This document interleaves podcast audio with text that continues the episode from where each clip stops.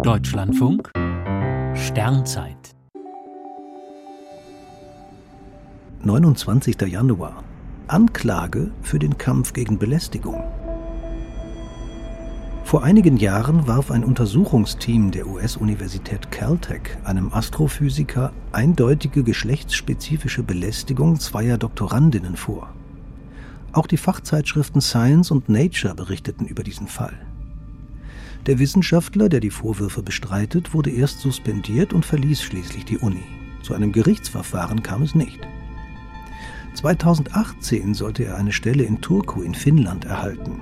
Zuvor war eine Anstellung in Stockholm wegen des Widerstandes der dortigen Belegschaft gescheitert.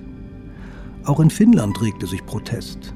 Die Astronomen Syksy Räsänen und Till Sawalla veröffentlichten eine Erklärung gegen Belästigung in der Astronomie, die von der Mehrheit der finnischen Kolleginnen und Kollegen unterzeichnet wurde.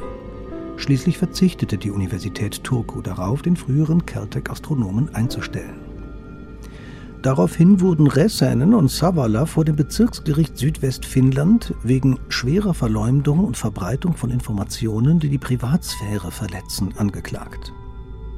Die Staatsanwaltschaft forderte Bewährungshaftstrafen und der suspendierte Astrophysiker ein Schmerzensgeld, weil die beiden angeblich nur Tratsch verbreitet hätten. Allerdings entschied das Gericht, dass die Verbreitung von Informationen über Belästigung und Diskriminierung nicht strafbar ist.